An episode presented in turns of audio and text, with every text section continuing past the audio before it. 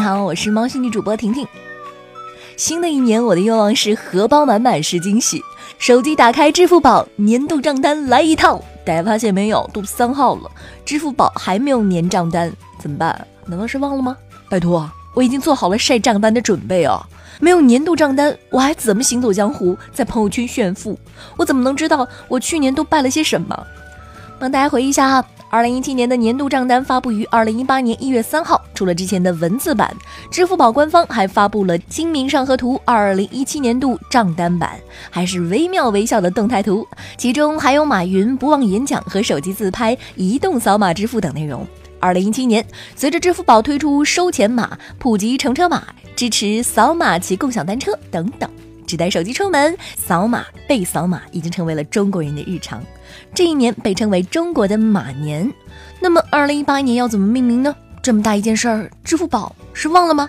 有网友还专门致电支付宝的客服，官方目前给出的解答是：支付宝账单功能已经较为完善，成为用户查询使用的日常产品。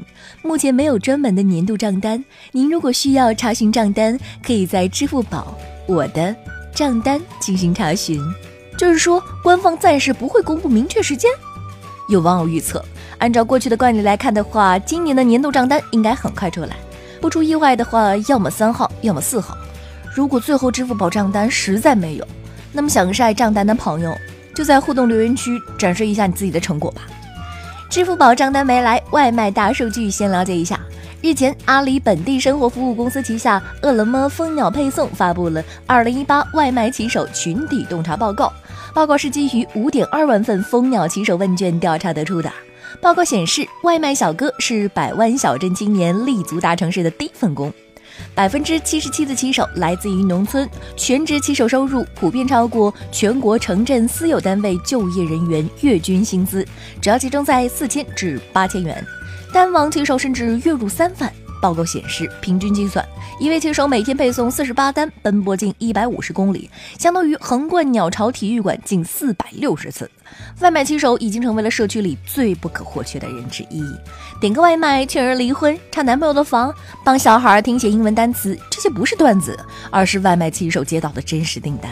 最勤奋的骑手送外卖以来，累计完成了配送距离可绕地球近三圈。绕三圈归绕三圈哈，但是能不能在马路上安全行驶呀？经常看到外卖小哥各种花式穿梭，很吓人的。我是婷婷，今天的猫新闻就到这里喽。